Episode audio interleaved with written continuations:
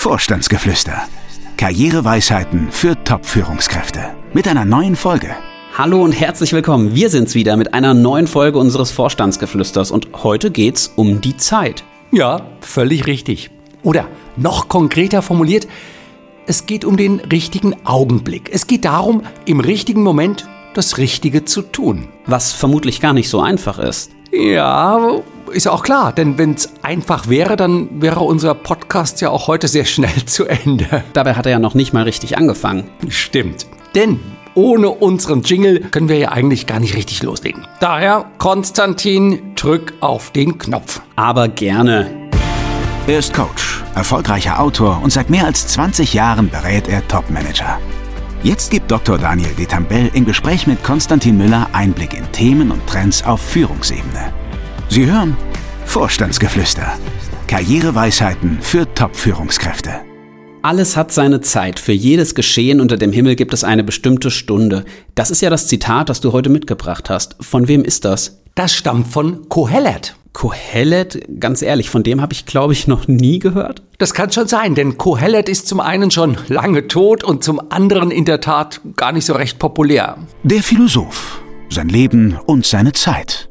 Ja, vielleicht macht es Sinn, dass du wirklich erst einmal kurz was über Kohelet erzählst. Kohelet, bei ihm ist der Name sozusagen Programm. Denn aus dem Hebräischen übersetzt bedeutet Kohelet so etwas wie, ja, der Versammler. Also derjenige, der Menschen versammelt, der Menschen zusammenbringt.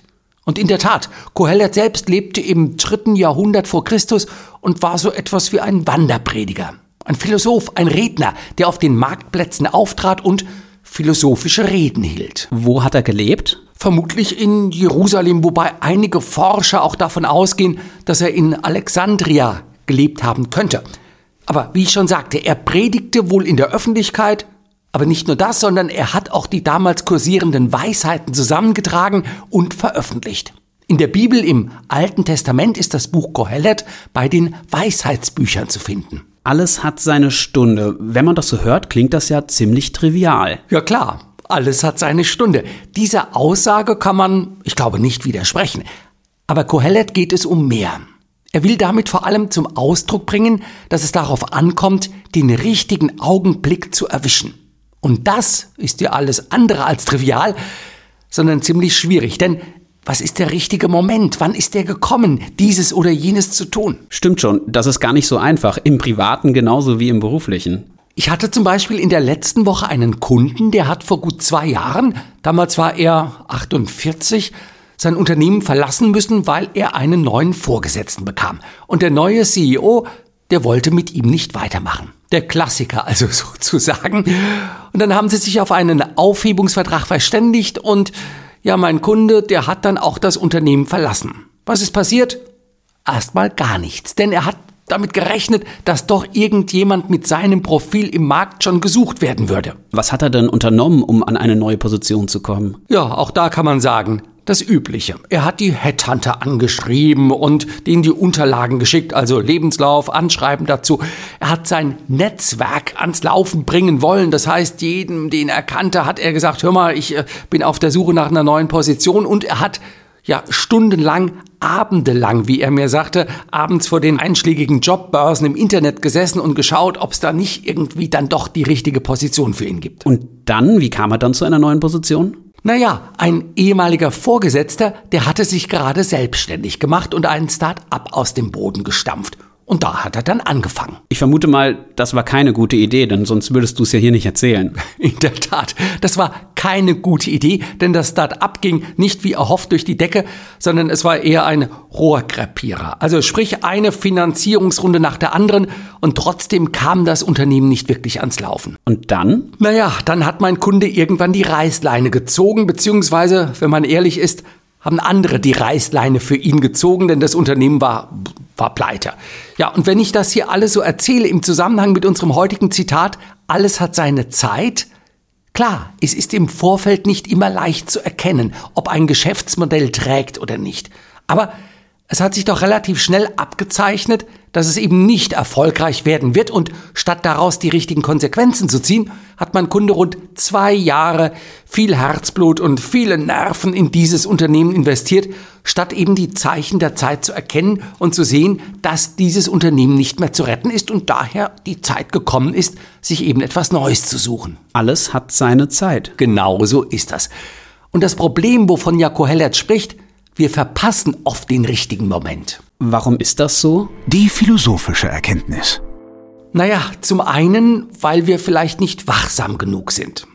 Zum anderen, weil wir vielleicht zu bequem sind. Denn ich meine, man muss ja sehen, das Alte sein zu lassen und zu Neuem aufzubrechen, das heißt ja, alte Gewohnheiten, alte Routinen hinter sich zu lassen, und das mögen die meisten von uns nicht. Und das ist vermutlich auch der Grund, warum wir oft Chancen, die uns das Leben bietet, verpassen. Völlig richtig. Hast du denn einen Tipp, was man tun kann, damit einem das nicht passiert? Ich glaube, der wichtigste Tipp ist eigentlich, dass wir die Erkenntnis zulassen müssen, dass das Leben nicht aus Stillstand besteht, sondern dass das Leben lebendig ist. Und Leben bedeutet Wandel, Leben bedeutet Veränderung.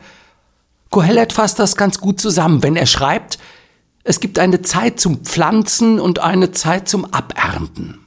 Es gibt eine Zeit zum Bauen und eine Zeit zum Niederreißen. Es gibt eine Zeit zum Weinen und eine Zeit für Lachen, eine Zeit für die Klage und eine Zeit für den Tanz. Wie gesagt, philosophische Weisheit, die mehr als 2300 Jahre alt ist und dennoch, wie ich finde, sehr aktuell. Die Moral von der Geschichte. Was wäre also dein Rat an Top-Führungskräfte? Naja, zum einen mit offenen Augen durchs Leben zu gehen. Also zu sehen, welche Chancen bieten sich gerade aktuell. Kritisch zu prüfen natürlich auch, nicht vorschnell auf das ein oder andere aufzuspringen, aber eben, ja, Veränderungen wahrnehmen zu wollen.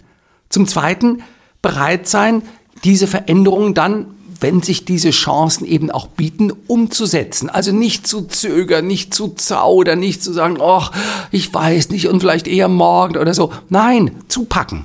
Aber es gibt ja keine Garantie, dass man immer die richtige Entscheidung trifft. Nein, die gibt es nicht. Aber damit muss man leben.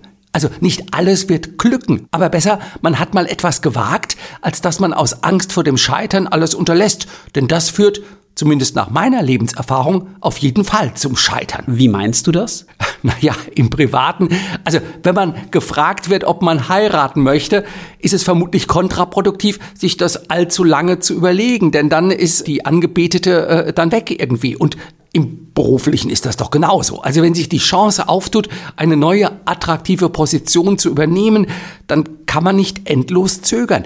Ich sage das auch meinen Kunden immer, wenn der Arbeitsvertrag mal auf dem Tisch liegt, dann kann man den nicht zwei Wochen liegen lassen und sagen, oh, da muss ich nochmal überlegen und so weiter. Denn dann ja überlegt sich das Unternehmen auch, ob man vielleicht den Arbeitsvertrag, das Angebot auch wieder zurückzieht. So, und jetzt ist wohl der Moment gekommen. Ja, du hast recht.